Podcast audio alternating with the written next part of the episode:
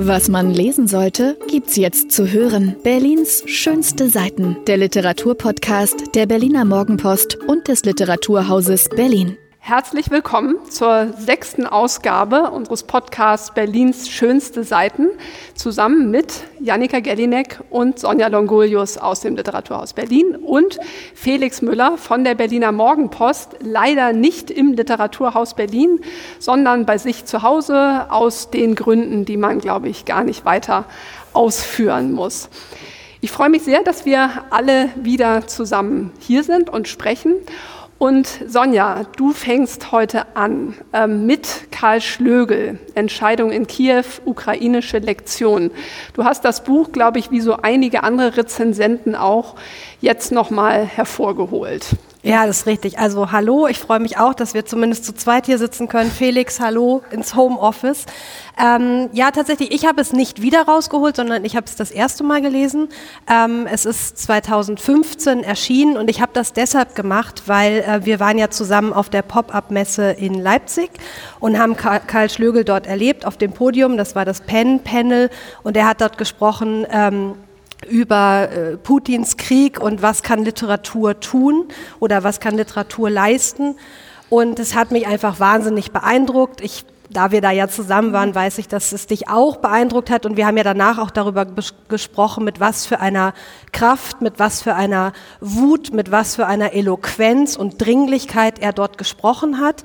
Ähm, und dann dachte ich, das ist einfach die Gelegenheit, diesen, dieses Buch nochmal zur Hand zu nehmen oder zur Hand überhaupt zu nehmen und für mich einmal zu lesen. Und ich muss sagen, es hat mich total erschüttert. Also es ist natürlich ein Sachbuch, ein kulturgeschichtliches Buch, eine Reise durch die Ukraine. Er schreibt unglaublich toll. Also das heißt, man liest es auch noch gerne. Das gilt ja nicht für jedes Sachbuch leider. Ähm, und es ist eben auch diese Dringlichkeit, die er damals auf der oder vor zwei, drei Wochen auf der Bühne hatte, die setzt sich oder ist auch schon in diesem Buch zu spüren, das eben 2015 entstanden ist nach dem nach der Krim-Annexion 2014 ähm, durch Putin und seine Armee. Ähm, und ja, also ich muss einfach sagen, er hat, er ist der Kenner Osteuropas, er ist der Kenner Russlands und man sieht auch sozusagen in ihm diese Ambivalenz. Wie soll er denn jetzt damit umgehen mit diesem Krieg, den äh, ein ehemals Brudervolk dem anderen Brudervolk antut. Also diese, diese Problematik hat er ja damals auch auf der Bühne vor ein paar Wochen ähm, dargestellt. Und in diesem Buch, das er über die, seine Ukraine-Reise schreibt, man muss dazu sagen, es ist nicht eine Ukraine-Reise, es sind mehrere Reisen an verschiedene Orte. Und er war aber tatsächlich von Kiew natürlich, Kharkiv, Mariupol, er war in Lemberg, also all diese Orte, die wir jetzt ständig in den Nachrichten hören und hat sich die eben angeschaut, ähm, ja, bevor der große Einmarsch jetzt im Februar stattgefunden hat. Ähm, was er, was so interessant in der Lektüre war, ist tatsächlich, wenn man es heute liest, dann hat man das Gefühl, okay, da steht das schon alles geschrieben, was wir jetzt schwarz auf weiß sehen und was passiert. Und, und das ist ja auch der Tenor im Grunde der, der Rezensionen, die jetzt nochmal vielleicht oder, oder bei der ersten Lektüre dazu erschienen sind. Und da habe ich mich gefragt, das wäre jetzt auch eine Frage an, an euch beide, ähm, ja gut, man hätte es ja 2015 lesen können. Ähm, wie, wie handhabt ihr das mit Lektüre zu aktuellen Ereignissen. Also Felix, vielleicht du noch am ersten in, in der Redaktion, aber auch du, also beschafft ihr euch dann Bücher, es ist was passiert, das interessiert mich, ich muss jetzt erstmal das Neueste dazu lesen oder kommt dann eben doch so oft dieser Effekt, ach jetzt, wenn ich es jetzt lese, tut sich eben eine Welt auf. Felix. Ja, ähm, also ich glaube, es muss eine bestimmte Schwelle von Dringlichkeit äh, überschritten sein. Und bei dem Fall Karl Schlögel ist ja ganz interessant, dass das offenbar, äh, dass die Annexion der Krim offenbar für die deutsche Medienlandschaft in beiden Teilen nicht ausgereicht hat, um diese Dringlichkeitsschwelle zu erreichen. Ich habe nochmal nachgeschaut, von wie vielen Medien äh, dieses Buch damals überhaupt besprochen worden ist. Der Perlentaucher hat das auch recherchiert. Ähm, die FAZ und die Welt haben das äh, gelobt und gewürdigt, das Buch, aber ansonsten hat das gemessen an diesem Autor, der äh, nicht nur in akademischen Kreisen ähm, äh, bekannt und be berühmt ist, sondern auch weit darüber hinaus, ist das schon erstaunlich, dass das damals, wo wir in Deutschland in der Flüchtlingskrise steckten, 2015, ähm, so wenig Publikum gefunden hat ähm, und erst jetzt wieder rausgeholt wird. Jetzt schauen wir uns alle an in, äh, in, in den Kulturteilen, äh, nicht nur in Berlin, sondern auch darüber hinaus, was haben uns ukrainische Autoren eigentlich zu sagen. Dabei müssen wir uns selbst vorhalten, dass wir das eigentlich damals schon hätten tun sollen. Ja, ich stimme dem total zu, aber ich nehme mich da auch überhaupt nicht aus. Also ich gehöre einfach dazu. Ich habe das damals nicht wahrgenommen und es gibt gar keinen Grund, warum eigentlich nicht, weil ich kenne die Ukraine, ich interessiere mich für die Ukraine. Äh, wahrscheinlich habe ich gedacht, ach, irgend so ein Sachbuch von natürlich einem sehr renommierten Wissenschaftler, schon klar, aber warum soll ich das jetzt unbedingt lesen? Und es ist ein Fehler im Nachhinein. Und ich weiß nicht, ob man, ich weiß nicht, ob man das beim nächsten Mal anders machen würde. Es geht um diese wirkliche Dringlichkeit und die habe ich damals auch nicht gesehen und das finde ich, das ist für mich gerade schambehaftet. Also das finde ich wirklich, ich versuche da jetzt hinterherzukommen irgendwie, lesend. Ja. Ja. Und äh, Sonja, wenn ich das richtig verstanden habe, ähm, macht sich ja Schlögel auch selbstkritische Vorwürfe. Ne? Also er sagt ja selbst, dass er ähm, sicherlich in viel höherem Maße als wir und unseresgleichen sozusagen, aber dass er selbst auch die Ukraine lange Zeit nicht auf dem Schirm gehabt hat, dass die Ukraine immer sowas war wie eine, ja, eine, eine von diesen Pufferzonen halt zwischen uns und Russland. Ähm, und äh, im Grunde genommen, ja, kann man sich mal angucken, aber muss man nicht heute tun. Ne? Ja, also richtig. Das, also er ist ja tatsächlich auch der, der Russland-Experte, also sozusagen von Russland kommt. Und er war tatsächlich auch in der Zeit der Sowjetunion, ist er natürlich auch schon durch die Ukraine durchgefahren. Und er beschreibt es aber so, dass aus russischer Perspektive das gar kein, äh, gar kein Staat, gar kein Land, gar kein Souverän ist, sondern immer so wie so eine Landschaft gehandhabt wird. Das ist so die ukrainische Landschaft. Und da nimmt er sich zum Teil eben nicht aus. Er hat natürlich seine Position verändert. Also spätestens nach 2014, ähm, da weiß ich jetzt nicht genau wann, aber auf jeden Fall ist das irgend, ist die Ukraine als selbstständiger Staat für ihn aufs Tableau gekommen. Dann hat er sie auch ernst genommen. Und ich finde es ganz interessant, weil er sehr viel über Sprache und über Literatur auch in diesem Buch berichtet und wie wichtig das ist und dass eben das ähm, ukrainische und das russische sich doch so verwandt verwandt sind. Also wohl ähnlich, ich spreche beide Sprachen nicht, aber wohl ähnlich wie Holländisch und Deutsch oder Spanisch und Italienisch, hat eigentlich nichts Gutes gebracht für die Ukraine, sondern ganz im Gegenteil, für Russland ist es so, die, äh, die, ähm, die baltischen Länder zum Beispiel mit ihren deutlich anderen Sprachen haben da eine bessere Art oder eine leichtere Art, sich abzugrenzen. Und in der Ukraine sind eigentlich all diese Sprachen präsent. Natürlich vor allen Dingen Russisch, äh, vor allen Dingen Ukrainisch und Russisch, aber durch die Literatur immer war es auch Deutsch, immer war es auch Jiddisch, also nicht immer, natürlich während des äh, Nationalsozialismus nicht, ähm, und Polnisch. Also das heißt, wir haben einen Vielvölkerstaat, wir haben Multiethnie, multilinguale Situationen, multireligiöse Situationen in der Ukraine. Und ja, Russland hat die Ukraine immer als das unschöne Kleinrussland abgetan, sprachlich, aber eben auch als Land. Und das sieht man, das sieht man in der Literatur, das sieht man in der Sprache. Und das ist zum Teil als Narrativ im Westen, und da nimmt Schlögel sich nicht aus, aufgenommen und so transportiert worden.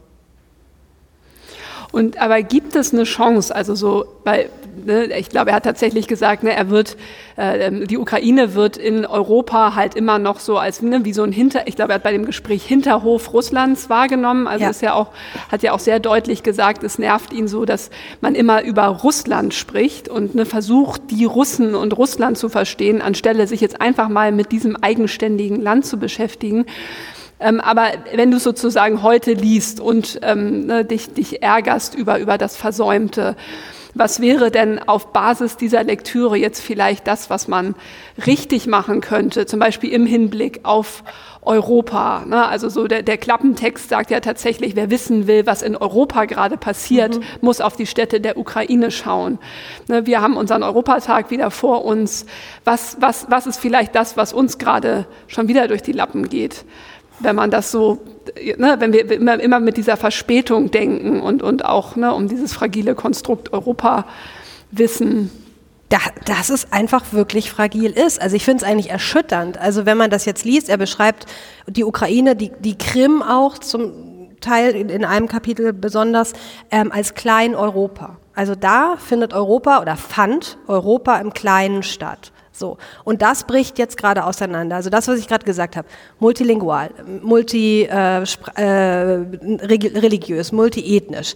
Ähm, das ist ja eigentlich ein Ideal von Europa. Das ist ja das, was, wo wir hinwollen. Und das wird jetzt gerade zerstört, weil, weil das offensichtlich, ja, weil Russland, weil Putin, wer auch das nicht so sieht, das nicht so ertragen kann. Ähm, was lernen wir daraus? Also, dass wir unbedingt, äh, wenn wir das wünschen, uns ein Europa wünschen, das so aussieht, dass wir dafür eintreten und kämpfen müssen. Das wird nicht, uns nicht geschenkt werden. Das muss man sich, glaube ich, immer wieder holen sowas wie der Europafeiertag ist wahrscheinlich wichtig, um daran zu erinnern und dafür zu kämpfen. Wofür, also machen wir das? Für ein Europa, das so aussehen darf in dieser Vielfalt. Aber ich bin gerade etwas pessimistisch. Felix. Finde ich jetzt so ein schönes Plädoyer. Und Felix, du musst immer so laut räuspern oder so, ne? wenn, wenn du was sagen möchtest, ja. weil ich dich nicht angucken kann. Ich kann auch. Ähm, Achso, aber gut. Ja.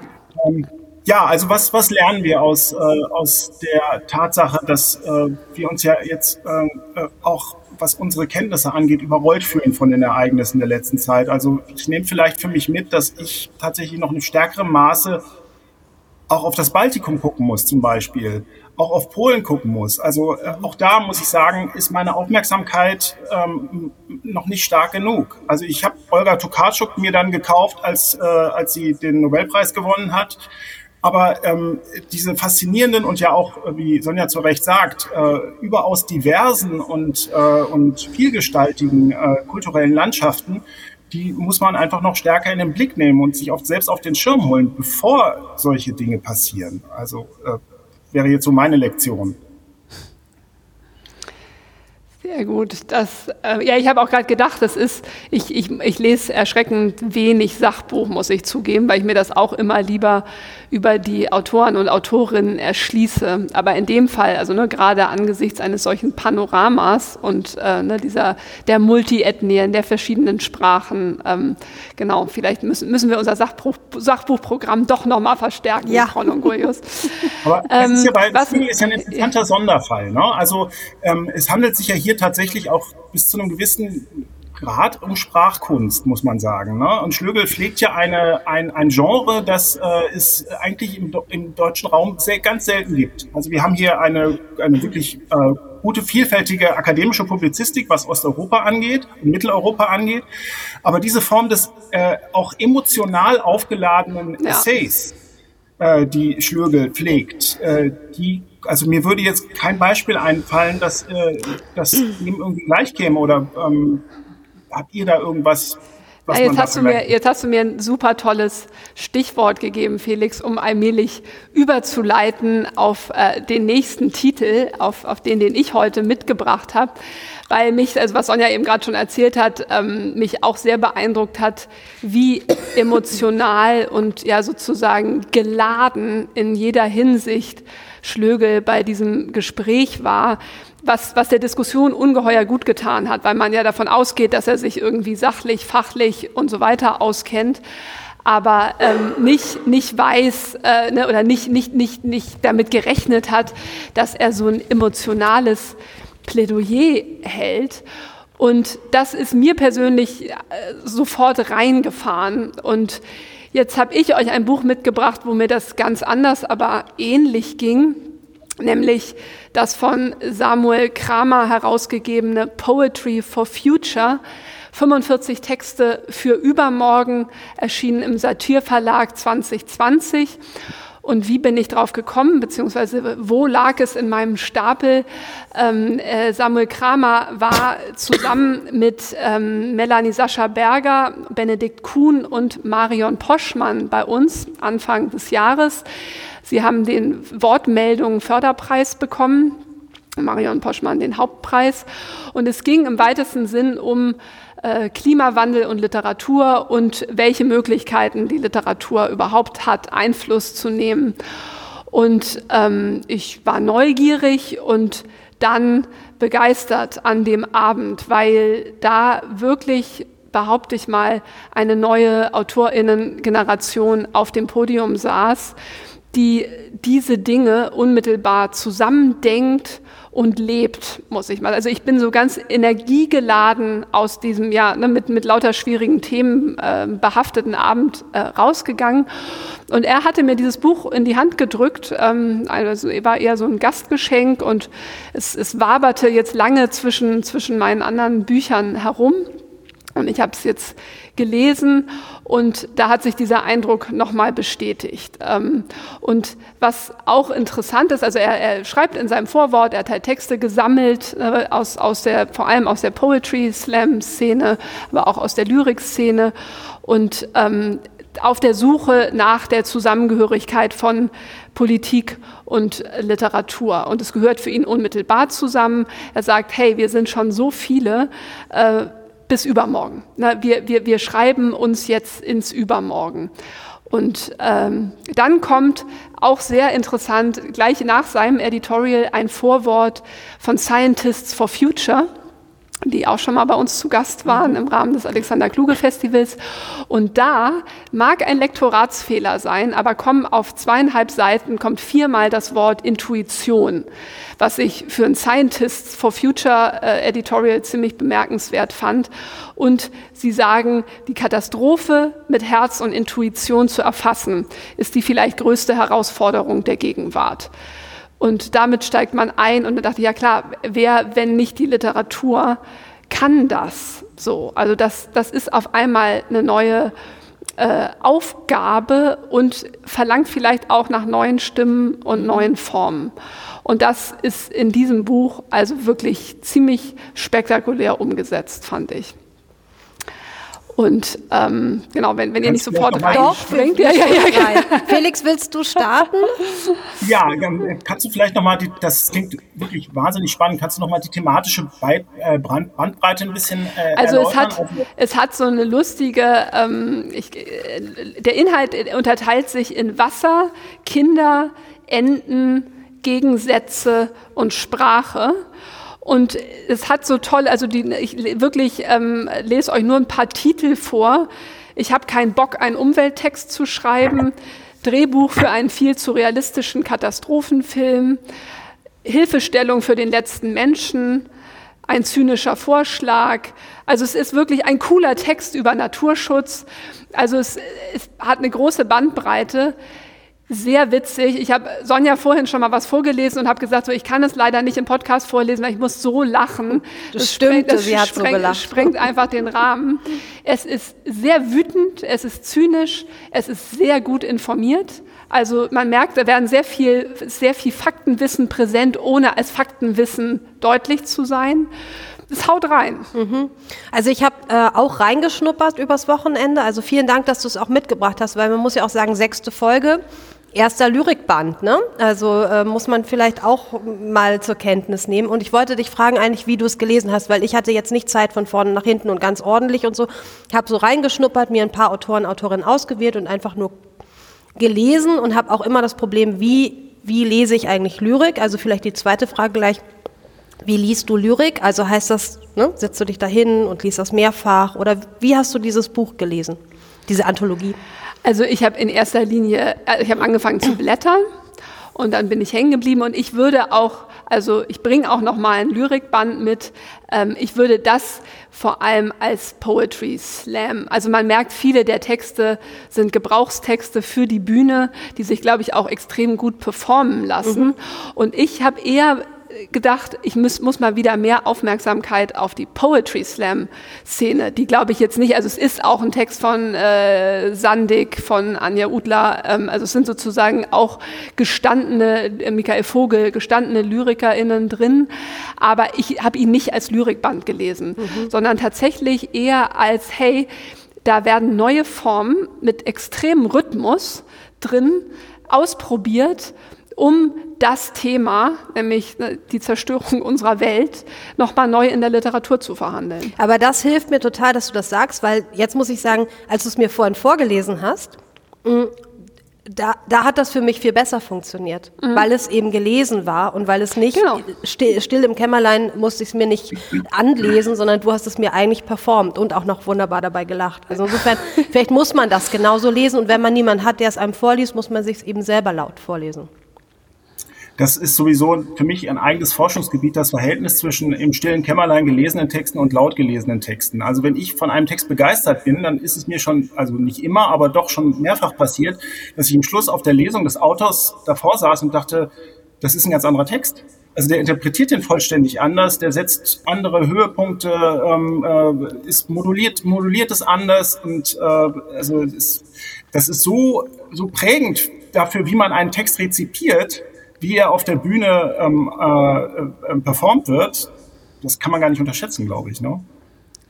Absolut. Und ich, ich dachte gerade, also da, oder wäre ich neugierig, also auch mich dann mit Leuten wie, wie Samuel Kramer, ne, der Jahrgang 1996 ist, also auch zu unterhalten wie, ne, also was, ne, wie müssten wir vielleicht auch nochmal über unser Format nachdenken? Also Sonja und ich hatten kurz die Idee, unsere Bühne mit Pflanzen zu gestalten, um einfach das Thema immer wieder präsent zu halten und zu bringen. Und auch, ne, wenn man nicht äh, jede Veranstaltung anfangen kann mit, äh, Leute, könnt ihr euch mal irgendwie um den Klimawandel kümmern, vielleicht doch eine Form zu finden, mhm. den äh, im Bewusstsein äh, permanent äh, wach sein, agieren zu lassen.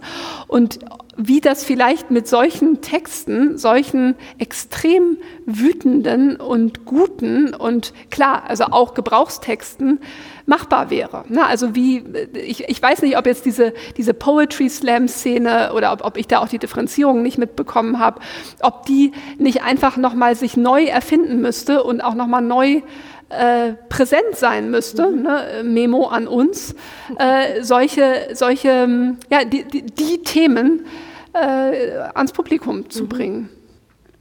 Und da hast du natürlich recht. Ne? Also das ist, das, das sind, äh, sind Texte, die übers äh, gelesen, performt, gesprochen werden, funktionieren. Aber das sind, das brauchen wir ja auch. Also ja.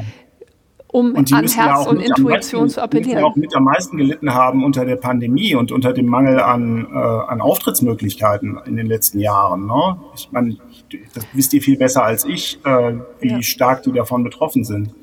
Absolut. Und ich habe auch, ich habe äh, neulich da, ähm, als ich, als ich ein, ein Gespräch mit ähm, äh, von, von Jonathan Landgräbe, äh, Surkamp, der ne, mit, mit der Autorin, die du letztes Mal vorgestellt hast, Felix, mit äh, Lena Üppi, ein Gespräch geführt hat, hat in seiner Einleitung gesagt, das fand ich ganz toll, er, er möchte sich eigentlich über, ne, es ging jetzt glaube ich gerade um die Pandemie, aber auch so über, über zukünftige Welten nicht mehr unterhalten, ohne dass Kinder Thema sind. So, und das mhm. ist hier in dem Buch sind die natürlich auch lustigsten Texte, ähm, welche über über Kinder und und ob man auch da ne, in, wirklich eine viel größere Aufmerksamkeit nicht irgendwie und ach ja, man muss auch noch mal dran denken, das war echt nicht so toll, wie das mit den Kindern gelaufen ist, sondern das Setzen als ja, Priorität, gut, jetzt fange ich hier schon an, Politik zu machen, aber, aber das, da, dazu fordert einen das Buch auch auch auf. So, komm sagen, hier. Herz und Intuition sind angeregt worden. So raus aus deiner Comfortzone. Mhm. So. Und jetzt, Felix, würde ja. ich behaupten, steigen wir wieder ganz tief hinunter in die Comfortzone, wenn wir zu deinem Titel kommen, äh, zu Anne Tyler, eine gemeinsame Sache. Wie kam es dazu? Äh, ja, also es war eigentlich, äh, muss ich offen zugeben, eine Entdeckung in den, ich, ich schaue mir ja immer die Vorschauen an, was haben die Verlage ähm, an Neuerscheinungen.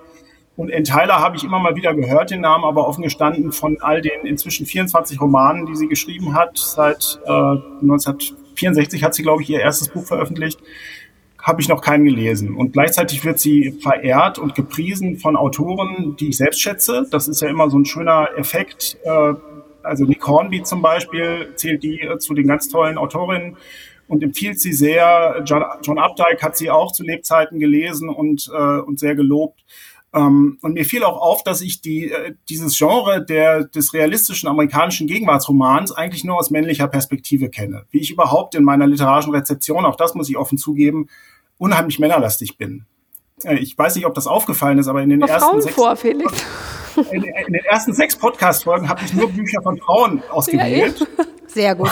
Und das ist auch so ein bisschen, also es ist, ich bin jetzt, das ist jetzt kein radikal feministisches Programm, aber doch so eine Selbsterziehungsmaßnahme von mir, ähm, um, um, äh, um, einfach mal andere Perspektiven äh, auf die Literatur zu bekommen und äh, ähm, darauf, was sie zu berichten hat. Also Ann Tyler, ich habe es schon erwähnt, äh, eine eine unheimlich produktive Schriftstellerin mit äh, großer, ähm, mit großem Ausstoß. Sie hat eigentlich schon 2015 mal angekündigt, sie wolle jetzt aufhören mit ihren äh, Romanen, aber hat dann einfach weitergemacht. Befindet sich sozusagen auf Abschiedstournee. Sie ist in äh, Minneapolis zur Welt gekommen, wohnt aber seit Jahrzehnten in Baltimore, wo auch die meisten ihrer Romane spielen. Und äh, oft, nicht immer, aber meistens handelt es sich um generationenübergreifende Familienromane. Ähm, so auch hier. Ähm, äh, der Roman äh, umspannt einen Zeitraum von fünf Jahrzehnten, also beginnt in den früheren, na noch mehr sogar, beginnt in den frühen 50ern und landet tatsächlich, obwohl sie auch das schon mal sich vorgenommen hat, nicht zu machen, landet dann tatsächlich auf den letzten Seiten in unserer pandemischen Gegenwart. Ähm, äh, in, es, es geht um eine Kernfamilie, ähm, die aus zwei Eltern besteht, Mercy und Robin, ähm, die äh, drei Kinder haben, zwei ältere Schwestern, Alice und Lily, und einen wesentlich jüngeren äh, ähm, Bruder, einen wesentlich jüngeren Sohn, Schrägstrich Bruder, ähm, David. Und äh, der Roman besteht aus acht Sektionen mit jeweils äh, ähm, äh, Schilderungen, also die sich dann auch durch verschiedene Jahrzehnte unterscheiden, aber auch verschiedene Perspektiven dieser Familienmitglieder einnehmen. Ähm, interessanterweise hat dieses Buch im Englischen vollständig anderen Titel. Das heißt nicht A Common Thing oder sowas, sondern es heißt French Braid, also nicht französisches Brot, sondern französische Zöpfe. Ähm, und das bezieht sich darauf, dass französische Zöpfe, ich muss das nachschlagen, ich trage selten Zöpfe, ähm, ganz oben an der Schläfe beginnend äh, ähm, bis nach unten geflochten werden. Und eine der Figuren, ich glaube, es ist David am Ende des Romans, ähm, sagt, ihn würden Familien daran erinnern, was passiert, wenn man diese Zöpfe auflöst, dass nämlich die Form, also die Wellung der Haare erhalten bleibt. Und das ist ein ganz schönes Bild äh, dafür, worum es in diesem Buch eigentlich geht. Es geht eigentlich um familiäre Prägungen und es geht darum, wie sich bestimmte Erfahrungen und Erlebnisse durch die Generationen hinweg äh, fortpflanzen. Ähm, und das auf vielen verschiedenen Ebenen. Ähm, also es gibt äh, die Figur des David, der Jüngste. Damit steigt der Roman auch ein, relativ am Anfang. Es gibt noch eine vorgeschaltete Szene, aber äh, das ist eigentlich so das erste große Tableau. Da ist die Familie im Urlaub. Also die Familie ist im Urlaub. Ähm, der siebenjährige Sohn äh, geht in den See. Der Vater steht am Rande des Sees und äh, nötigt den, den Jungen, der nicht schwimmen kann, immer weiter in diesen See hineinzugehen. Warum tut der Vater das? Der Vater hat nach zwei Töchtern den Ehrgeiz, diesen Sohn äh, zum Mann zu erziehen. Da sieht die erste Chance dafür in seinem Leben gekommen und begegnet äh, äh, David deswegen mit einer Härte, die seine Schwestern nicht erfahren mussten. Ähm, das wird äh, David prägen sein Leben lang. Am Ende gibt es eine herzergreifende, fast kitschige Szene, ähm, wie überhaupt bei solchen Geschichten ja immer so eine latente Kitschgefahr besteht, wo David dann auch sagt, ich wäre eigentlich ganz gern von meinem Vater gemocht worden. Aber die, die, die, große Kunst dieses Buches besteht darin, dass diese Kitschgrenze nach meinem Empfinden eigentlich nicht überschritten wird, ähm, sondern äh, äh, auf sehr diskrete Weise nachvollziehbar bleibt, ähm, wie diese unterschiedlichen Familienmitglieder sind und warum sie so geworden sind, wie sie sind. Mhm. Ähm, das ist für mich äh, das Schöne an diesem Roman und auch das Ergreifende, auch wenn es, das kann man ihm sicherlich auch kritisch vorhalten, ein ich glaube, die Engländer sagen Domestic Fiction, also ein wirklich eigentlich vollständig apolitischer Roman ist. Man könnte ihm vorwerfen, dass er dafür, dass er ähm, über äh, sechs Jahrzehnte spielt, doch in irgendeiner Form mal die äh, US-amerikanische Zeitgeschichte hätte aufnehmen können. Ja. Ähm, aber die, äh, die, die, äh, die, öffentliche Sphäre spielt für Anne Tyler äh, keine Rolle. Das habe ich auch vermisst in diesem Buch. Ähm, denn das ist auch für Familien prägend. Da können sie machen, was sie wollen. Es spielt immer eine Rolle, in welchen, äh, in welchen, unter welchen Umständen äh, jemand äh, in der Schule ähm, äh, Erfahrungen sammelt, im Berufsleben Erfahrungen sammelt. Das sind alles Bereiche der Öffentlichkeit, die in jede Familie hineinwirken. Und äh, wenn ich einen kritischen Punkt setzen wollte, dann wäre es vor allen Dingen dieser. Und das hast du ja mit der Comfortzone, Janika, auch am Anfang ähm, ja, es, es ist ein bisschen gemein, weil ich habe tatsächlich nach 30 oder 35 Seiten aufgehört, weil ich dachte, das ist mir einfach zu harmlos. So, also ja. ich fand das so, äh, ich habe, ich glaube, nur diese Rahmenerzählung gelesen und es ist ja unglaublich dialoglastig. Also das ganze Buch, ne, das habe ich dann mal aus Interesse noch mal so ein bisschen weiterverfolgt, es besteht ja ganz wesentlich aus Dialogen und ja, vielleicht, ich, ich will gar nicht ungerecht sein, weil ich habe es nur, ne, 35 Seiten reichen nicht aus für ein, für ein fundiertes Urteil. Aber ich dachte, nee, da, ich habe einfach keine Lust. Dass, ich weiß nicht, also Familiengeschichten äh, gibt, gibt es ja in, in, in hoch, hochspannender und hochexplosiver Form. Warum muss ich mir so eine, ich sage, ich Versuchsanordnung ist vielleicht nicht das richtige Wort, aber genau, das ist sozusagen wie, äh, als gäbe es die, die Welt nicht. Das ist wie so ein Kammerspiel oder wie Ja, und, und aber dafür halt ohne, ohne ne, jede, jede Ibsen, Strindberg, sonst was Dramatik, sondern so ein, aber sag, sag, kannst du mich sofort unterbrechen, Felix? Es war, war dieser Leseeindruck, wo ich dachte, nee, ich wollte auch immer schon mal Ann Tyler lesen, aber vielleicht ist das nicht das richtige Buch. Also, also wir sollten, also vielleicht tun wir ein bisschen Unrecht, wenn wir das jetzt sagen, dass das, also so wollte ich jetzt auch nicht klingen, als wäre das so vollständig abseits von. Ähm, du, das ist, das ist nur mein Vor. Du kannst das komplett ja. korrigieren. Das war. Also es gibt, es gibt in diesem Buch auch eine sehr, wie ich finde, einleuchtende und und äh, hochinteressante Emanzipationsgeschichte ähm, äh, dieser äh, Mutter Mercy, die sofort im Moment des Auszugs des letzten Kindes sagt, so ich ich ziehe jetzt irgendwie auch aus und äh, ihren Mann verlässt und versucht irgendwie ähm, selbstständige Malerin zu werden.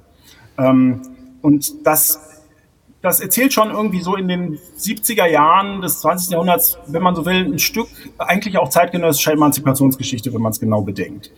Ähm, also das ist schon alles in Rudimenten vorhanden, aber ich glaube, so wie wir momentan wo, wie, so wie wir momentan drauf sind, so aufgeladen mit Dringlichkeit und Gegenwart und Weltpolitik, ist es vielleicht der falsche Zeitpunkt für dieses Buch. Naja, aber das so, so, so stark würde ich das auch nicht trennen, weil also haben wir uns ja auch schon gefragt, ob man nicht wirklich gerade, weil alles andere so aufgeladen ist, auch mal ganz anders ähm, lesen kann. Und ähm, warum muss das jetzt unbedingt mit, ich sag mal, Weltpolitik aufgeladen sein? Aber ich konnte auch eben nicht, also diese ungeheuren Spannungen, die sich aus Familienkonstellationen ergeben und aus denen heraus man ja auch etwas Gesellschaftliches erkennen kann. Ne? Also das, das konnte ich eben auch nicht herauslesen. Und ich will dich ja auch nur ein bisschen kitzeln, um, um hier sozusagen ja, nee, noch, noch ein Plädoyer für den Roman zu Und kannst du vielleicht noch.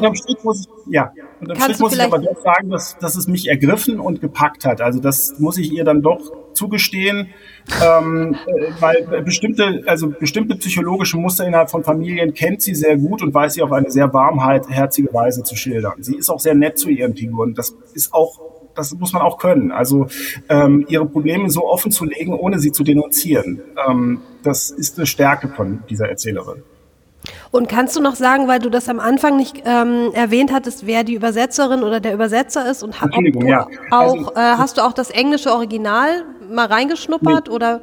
Ja. Nee, ich habe das nur, ich habe dann eine Rezension im Guardian gelesen, die sehr angetan war ähm, äh, wird ja auch im angelsächsischen Raum viel stärker rezipiert als bei uns. Von diesen 24 Romanen sind nur eine Handvoll ins Deutsche übersetzt worden überhaupt. In dem Fall äh, und sprachlich sehr gelungen äh, von Michaela Grabinger. Okay.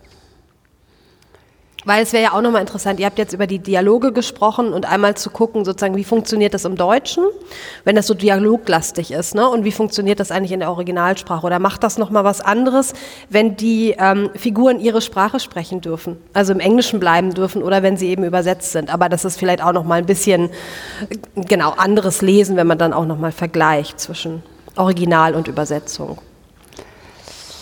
Okay, dann Ann Tyler lesen, die Bände, die übersetzt sind. Und ich werde jetzt gleich meinen Vorsatz umsetzen und mit einem Plädoyer aufhören, nämlich Björn Rosenbaum hat hier so einen ganz tollen Text, einen Generationenkonflikt äh, geschrieben mit seiner, mit seiner kleinen Tochter, die im Lauf dieses Textes ihm irgendwie einen Kreisel auf dem Kopf zertrümmert und, ähm, und er feststellt, sie ist einfach nicht so wie er.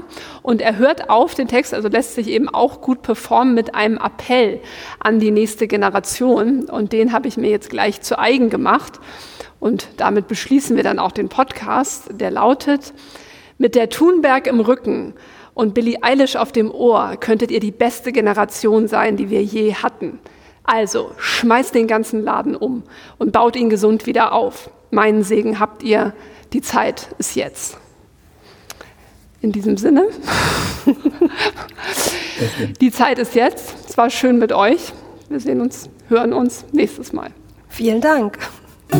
Das war Berlins schönste Seiten, der Literaturpodcast der Berliner Morgenpost und des Literaturhauses Berlin. Vielen Dank fürs Zuhören und viel Spaß beim Lesen.